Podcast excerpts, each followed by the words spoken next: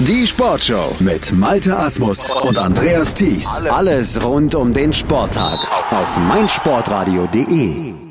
Am Wochenende fanden die China Championship in Guangzhou ihr Ende und es gab ein absolutes Legendenfinale. Die Zuschauer, leider etwas zu wenig Zuschauer, die wurden aber, kamen aber voll auf ihre Kosten beim Finale zwischen Mark Selby und John Higgins. Darüber müssen wir sprechen. Das tue ich jetzt mit unserem Experten aus der Sendung meinsportradio.de Go Snooker mit Christian Oemmeke. Hallo Christian. Hallo Andreas. Mark Selby und John Higgins, das ist das erste Finale, in dem sie sich gegenübergestanden haben, außerhalb der Weltmeisterschaft. Äh, es ist ein absolutes Hammerfinale gewesen für die Zuschauer bei einem Turnier, was ja in dieser Turnierserie beziehungsweise auf der Main Snooker Tour durchaus ein größeres ist, aber nicht zu den größten gehört, haben die Zuschauer hier oder sind die Zuschauer hier voll auf ihre Kosten gekommen mit so einem Finale Selby gegen Higgins. Ja, absolut. Zwei der äh, wohl besten Spieler aller Zeiten und vor allem zwei Spieler, die in den letzten Jahren die Weltspitze ja auch mit angeführt haben. Und John Higgins, äh, der eben so ein kleines Stehaufmännchen ist in den letzten Jahren. Ähm, Max Selby, der so ein bisschen seine Form wieder versucht hat zu finden in dieser Saison. Bisher hatte das noch nicht so unbedingt geklappt und jetzt ausgerechnet beim ersten Turnier ähm, wo es dann wirklich wieder richtig um ganz viele Weltranglistenpunkte auch ging. Klar, die World Open hatten wir schon, da war John Higgins aber nicht dabei, da waren einige Spieler noch im Sommerurlaub. Jetzt eben die China Championship, wo wirklich fast alles gemeldet hat, was Rang und Namen hat. Und dann stehen am Ende dann doch zwei Spieler im Finale, die es äh, ja an der Weltspitze, die sich in der Weltspitze gefestigt hatten. Wir hatten ja mit äh, Lü Hao Tian und Zhao Shintong auch zwei Halbfinalisten hier, zwei junge Youngster, die ähm, versucht hatten, den beiden großen Namen da den Rang abzulaufen. Das hat nicht funktioniert und am Ende wirklich ein tolles, ein hochspannendes Finale zwischen den beiden. 10 zu 9 hieß es am Ende für Mark Selby. Es war nicht immer das äh, hochklassigste Finale, was jetzt so die spektakulären ähm, hohen Breaks anging, aber es war vor allem ein richtig kampfbetontes, ähm, nervenaufreibendes Match zwischen den beiden und vor allem in der zweiten Session dann auch ein richtiger Schlagabtausch, ein Kampf um jeden Ball und vor allem dann auch jeden Frame und nie hatte in der zweiten Session jemand mehr als einen Frame Vorsprung. Das war wirklich ein richtig spannendes Duell, ein richtig spannender Thriller, den sich die beiden da geboten haben und wer da bei 9 zu 9 wirklich entscheiden wollte, wer an, am Ende als Sieger vom Tisch geht, das wäre eine sehr mutige Entscheidung gewesen, weil so wirklich wusste man das zu dem Zeitpunkt immer noch nicht. Aber wir können sagen, es ist ein Selby-Spezial mal wieder gewesen. Es wird Zeit, dass wir diese Matches, die so eng sind und die wirklich über den Kampf entschieden werden und die am Ende Mark Selby gewinnt, dass wir denen einen eigenen Namen verpassen, weil ähm, das ist eine Spezialität von Mark Selby in den letzten Jahren geworden, dass er diese engen Spiele einfach gewinnt und dass man erst den die letzte Schwarze gelocht haben muss, um wirklich der Sieger gegen äh, Mark Selby zu sein. Es ist fantastisch, wie Mark Selby sich in diese Spiele, in diese Matches verbeißen kann und am Ende als, als Sieger vom Tisch gehen kann. Das ist, finde ich, absolut faszinierend. Ja, das ist absolute Weltklasse. Und wenn da eigentlich ein Spieler mithalten kann, dann wäre es vielleicht sogar ein John Higgins, ähm, der äh, ähnliche Qualitäten hat, was äh, vor allem auch das Allround-Spiel und das, die kämpferische Seite anbelangt.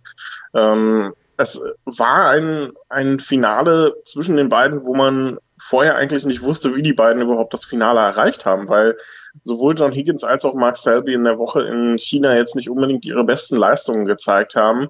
Ähm, John Higgins hatte ein ganz merkwürdiges Viertelfinale gegen Judd Trump, wo ähm, Trump eigentlich gefühlt die kompletten acht Frames über der bessere Spieler war. Am Ende gewinnt trotzdem John Higgins mit 5 zu 3, weil Judd Trump seine Chancen einfach nicht nutzt und ähm, Higgins sich da durchbeißt. Ähm, bei Mark Selby war es ganz ähnlich. Der hatte auch mehrere so eine Matches, in die er sich dann eher verbeißen musste, in äh, die er sich, wo er sich durchkämpfen musste, war dann aber doch irgendwie der kleine Favorit vor dem Finale und ähm, ja, das sah relativ früh dann auch so aus, als wenn er der Favoritenrolle gerecht werden konnte, lag dann mit 3 zu 1 vorne. Ähm, nach der Pause wechselte das äh, dann so ein bisschen wieder in Richtung von John Higgins, der mit 4 zu 3 sich die Führung zurückholte, hatte mit 1 zu 0 schon geführt. Ähm, dann spielte Mark Selby ein fantastisches Break, was am Ende sogar ein Century, das einzige Century des Matches wurde, eine 118, wirklich ein famoses Break, was der da an Bällen gelocht hat, um im Break zu bleiben mit äh, gerade drei verlorenen Frames in Folge im Rücken. Also das ähm, ist auch eine Qualität, die man erstmal auf, der, auf dem Tisch dann auch zeigen muss.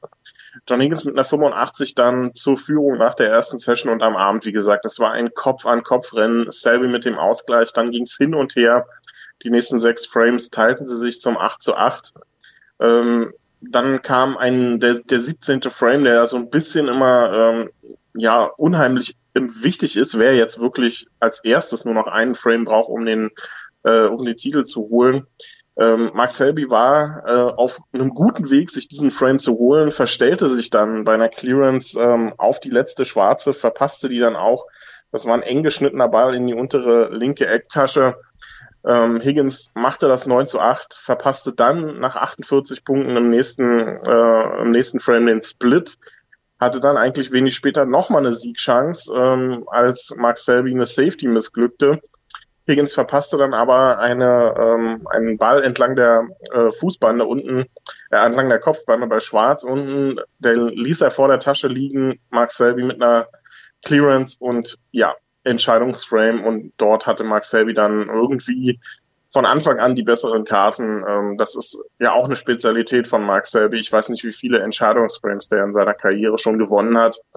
Ähm, fantastisches Match am Ende und Mark Selby sicherlich ein sehr würdiger Sieger.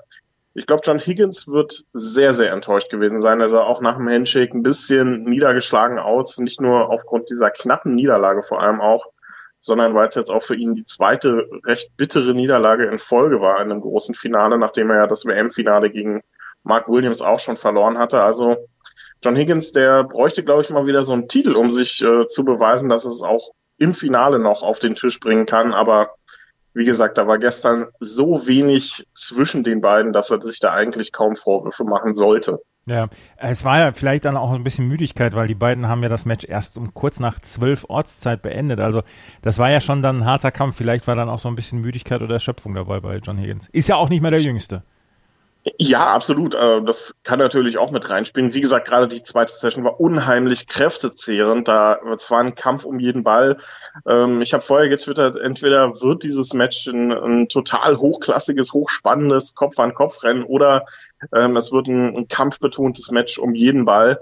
Und am Ende war es dann so ein bisschen was, so ein bisschen so eine Mischung aus beiden Sachen. Aber es war dann vor allem in der zweiten Session ein absoluter Nerventhriller, den die beiden da auch liefern mussten, ähm, haben sich gegenseitig mit äh, taktischen Duellen immer wieder vollkommen gut unter Druck gesetzt. Ähm, und das ist eine, eine Qualität, die kaum zwei Spieler auf der Main Tour so auf den Tisch bringen können als Mark Selby und John Higgins. Insofern ist es fast schon verwunderlich, dass das erst ähm, das dritte Finale überhaupt zwischen den beiden war zweimal im WM-Finale gegenüber gestanden und ähm, jetzt zum ersten Mal außerhalb der Weltmeisterschaft. Also ähm, da wundert man sich eigentlich, warum die nicht schon viel öfter in Endspielen aufeinander getroffen sind, weil so eine Matches äh, wollen wir doch eigentlich viel öfter sehen. Ja, insgesamt kann man sagen, dass die China Championship durchaus ein Erfolg waren, weil sie auch äh, richtig gute Stories geliefert haben. Wir haben dieses Legendenfinale mit Mark Selby und John Higgins gehabt, mit Mark Selby der ähm, natürlich mal wieder seine Spezialdisziplin durchgebracht hat, solche, ähm, solche scrappy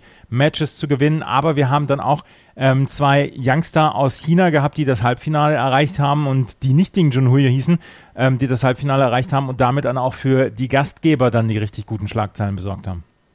Ja, wir hatten richtig, richtig viele Geschichten. Auch Juan Sijun würde ich hier noch nennen wollen. Ähm, der 18-jährige der gegen Max Selby dann im Viertelfinale mit 2 zu 5 verloren hat. Ähm, aber auch der hat hier eine richtig starke Turnierleistung geboten. Auch Martin O'Donnell, der es bis ins Viertelfinale geschafft hat, unter anderem äh, Liang Wenbo geschlagen hatte, Luca Bressel aus dem Weg geräumt hat.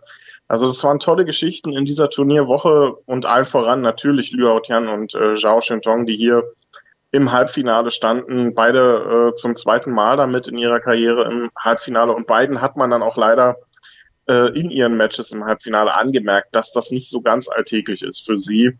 Ähm, Liu Hao Tian gegen John Higgins ähm, relativ schnell, relativ hoch in Rückstand geraten. Da war dann wenig ähm, noch am Ende zu machen für den Chinesen, der aus einem 1 zu 5 zwar noch ein 3 zu 5 machte, dann aber ein Comeback nicht mehr wirklich schaffen konnte.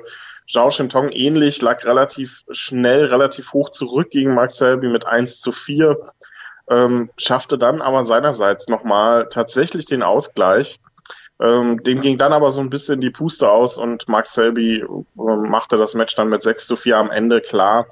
Ähm, da fehlt den beiden jungen Chinesen, beide ja erst 20 Jahre alt, natürlich noch so ein bisschen die Erfahrung, aber auf jeden Fall hat man in dieser Woche wieder mal gesehen, dass China nicht unbedingt auf Ding Junhui und Liang Wenbo angewiesen ist. Da kommen einfach so viele Spieler nach und ähm, ich glaube, in ein paar Jahren werden wir hier über viele, viele chinesische Turniersieger berichten können und da wird auch irgendwann sicherlich die Frage aufkommen, ob wirklich Ding Junhui oder Liang Wenbo die ersten chinesischen Weltmeister werden oder ob es da nicht irgendwie einen anderen Namen gibt, äh, der sich da auf die Siegerliste schreibt. Ach, das versprichst du mir schon so lange, seitdem wir das hier machen mit ähm, chinesischen Nachwuchsspielern. Bislang haben sie es noch nicht durchziehen können.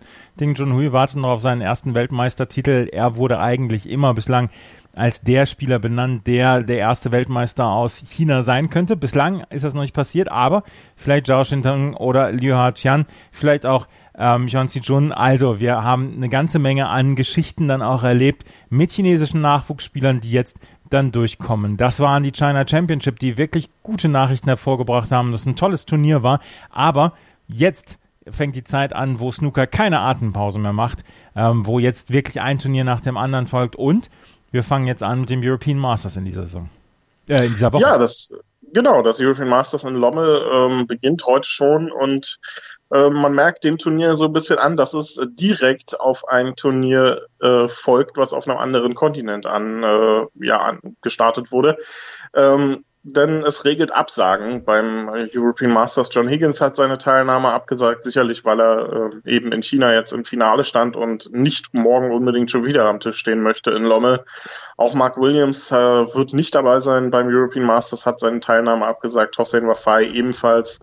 Ronnie O'Sullivan hatte ja für die Qualifikation für das Turnier gemeldet, ähm, ist jetzt aber auch nicht mit dabei. Also vielleicht ist das in dieser Woche dann so eine kleine Chance für ähm, einen der Underdogs, sich vielleicht einen der ersten Titel zu holen.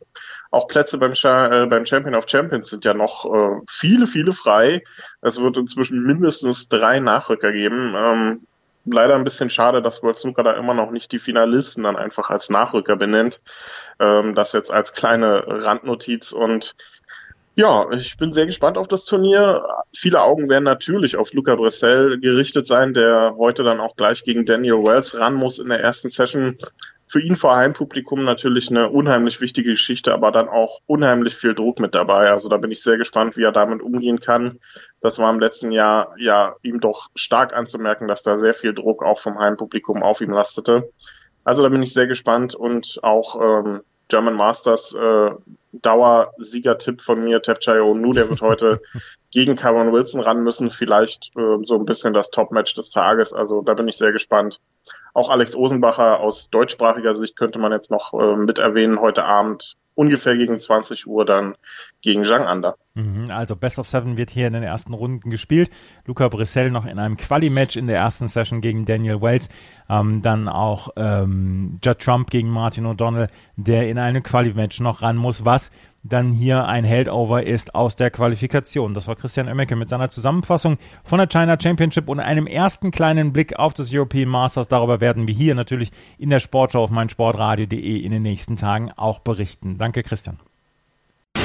Sei dein eigener Programmchef. Mit unserer neuen meinsportradio.de App wählst du jetzt zwischen allen Livestreams und Podcasts. Einfach, immer, überall. Hol dir unsere neue App für iOS und Android und bewerte sie jetzt bei Google Play und im App Store von iTunes.